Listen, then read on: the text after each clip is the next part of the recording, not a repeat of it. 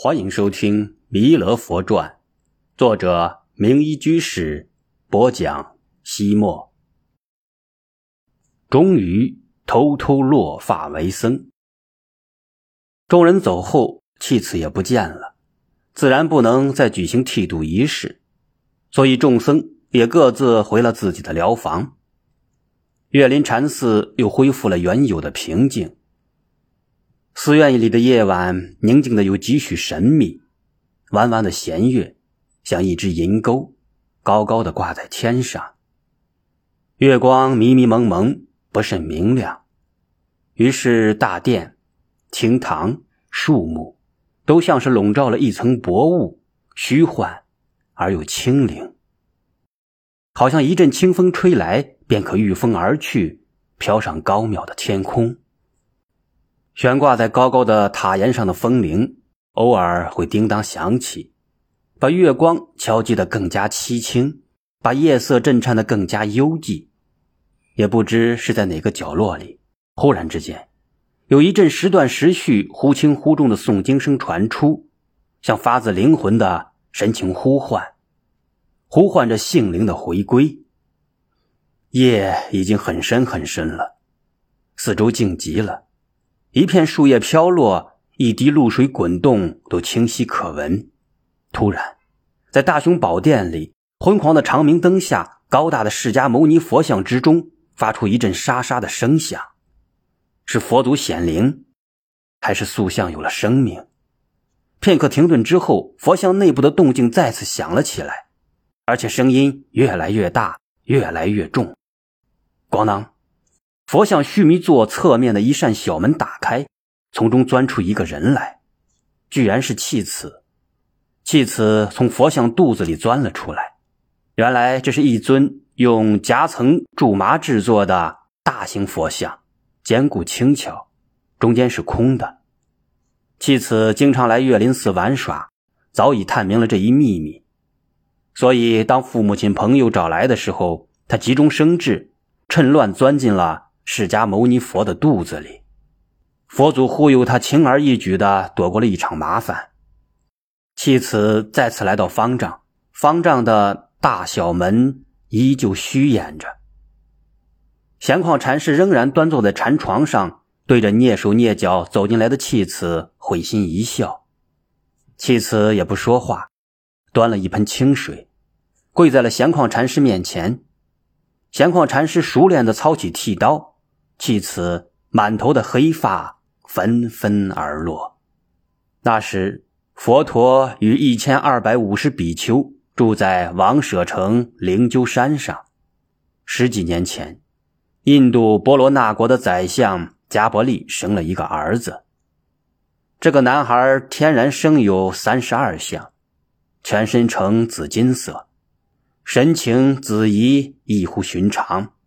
宰相大为喜悦，请来一位上通天文、下知地理的大师来给儿子相面。大师第一眼看到孩子，便情不自禁地赞叹说：“真是奇妙啊！人间竟然有如此完美的身相。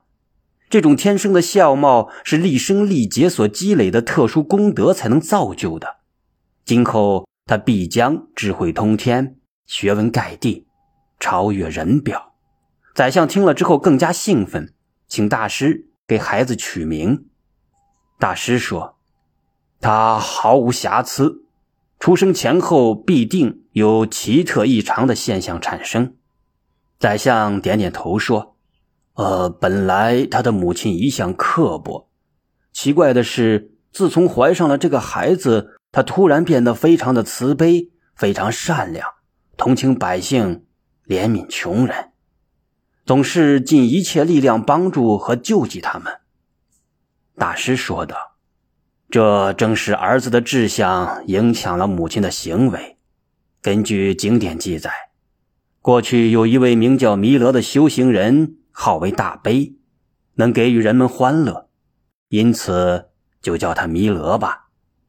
因为身相奇特，再加上大师的赞扬，小弥勒的名声传遍了全国。”国王听说之后，内心惶恐不安，心想：那个弥勒小儿长相完美，福慧双全，刚刚生下来便有了如此巨大的声誉，将来长大之后名望必定远远超过我。到那时，他夺我的王位将易如反掌啊！国王为了防患未然，暗中计划要趁弥勒尚未长大，先行将他除掉，以绝后患。于是他在召见宰相加伯利时说：“我听说你生了一个儿子，相貌异常，你将他抱进王宫来，我要看看。”加伯利作为宰相，辅助国王多年。对国王的人格秉性、心胸度量是一清二楚，如何能猜不到他的心思呢？小儿弥勒抱进王宫，绝对没有生还的可能。弥勒有一个舅舅，名叫波婆利，在波婆佛多罗国做国师。波婆利国师睿智博学，具有特殊才能，时常追随他的弟子有五百人之多。宰相贾伯利为了保住儿子的性命。派人连夜将襁褓中的弥勒秘密的送到了他的舅舅那里，然后第二天，加伯利告诉国王，小儿已经夭折了。于是国王把悬着的心放回肚子里。于是国王把悬着的心放回了肚子里。舅舅波罗利见小弥勒天生富贵，十分的疼爱，细心照料，养育在了自己的身旁。弥勒渐渐长大，正如他的相貌所预示的那样，极度聪慧、勤奋好学。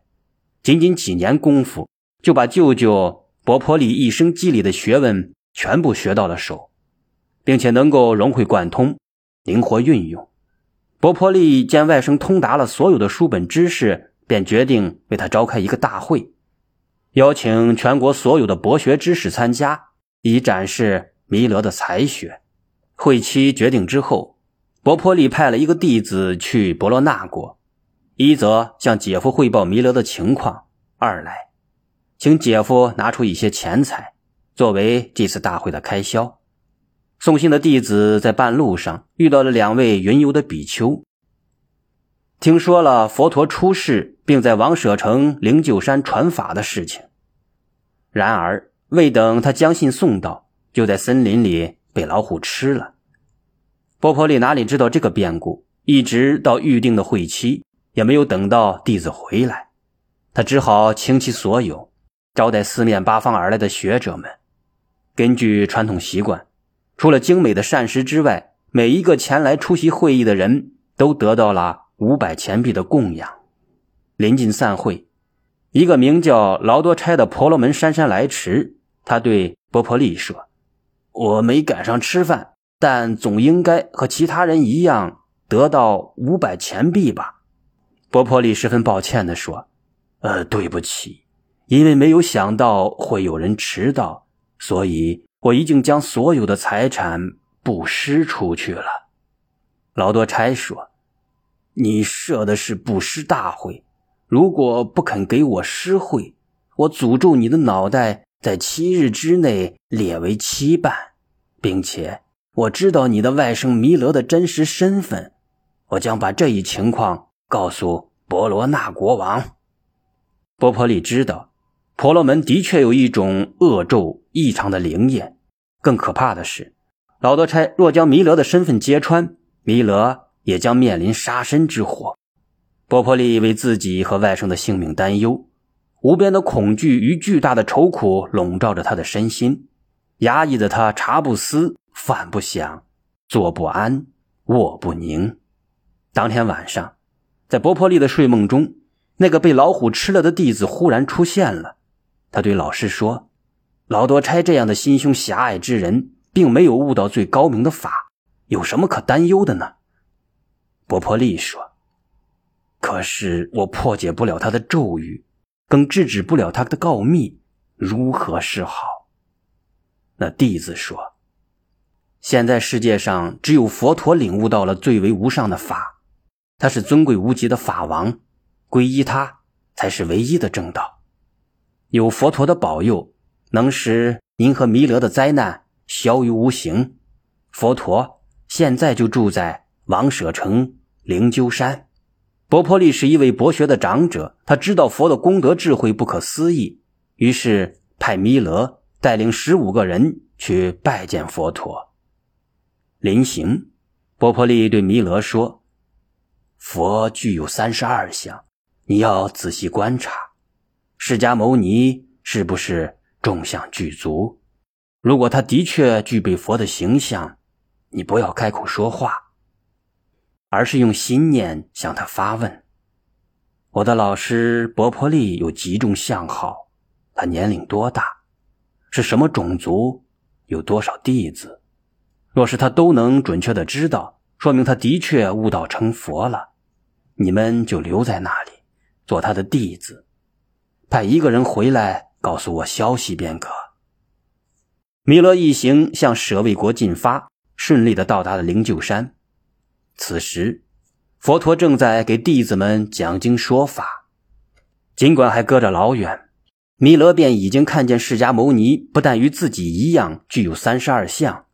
而且光明朗照，如沐霞光，安详和雅，如饮春风，令人情不自禁的心生敬意。弥勒非常的欢喜，不由得心中赞叹不已。但是，他依然按照老师波婆利吩咐的那样，远远的用心中的意念向释迦牟尼佛发问：“我的老师波婆利有几种相？他年龄多大？是什么种族？”有多少弟子？释迦牟尼佛神通具足，弥勒心中尚未动念，他老人家早已得知了他们一行十六人的来意。只见佛祖微微一笑，开口说道：“你的老师波婆利只有两种相，一者法干青，二者广长舌。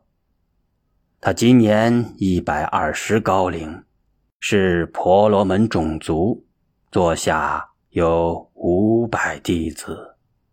当时在会的比丘们见佛陀自言自语，深感奇怪，便跪下请教道：“世尊，您为什么要说那些莫名其妙、不着边际的话呢？”释迦牟尼佛告诉弟子们说：“波利佛多罗国的波婆利派了十六位弟子来到这里，悄悄观察我的相。”并且用意念来向我发问，所以我刚刚回答了他们的问题。弥勒等人闻听佛陀的回答一字不差，心中更加敬仰。他们在众多的比丘注目下，恭恭敬敬地来到佛陀面前，五体投地，大礼参拜。弥勒等人拜业已毕，佛陀请他们坐在一边，然后引诵道。诸法从缘起，如来说是因；比法因缘尽，是大沙门说。就是这短短的二十字缘起法颂，却足以使得弥勒等十六个人全部得了法眼镜。于是他们不约而同地从座位上站立起来，在弥勒的带领下，一起要求出家。佛陀赞叹道：“好啊！”好啊！成为比丘的弥勒形象更加清秀，气质更加清新。他的身上似乎散发着一种清凉，远远的就能够使人感到和谐、安详与愉悦。于是，在后来的一天，就有了五百梵志被弥勒所震慑的一幕。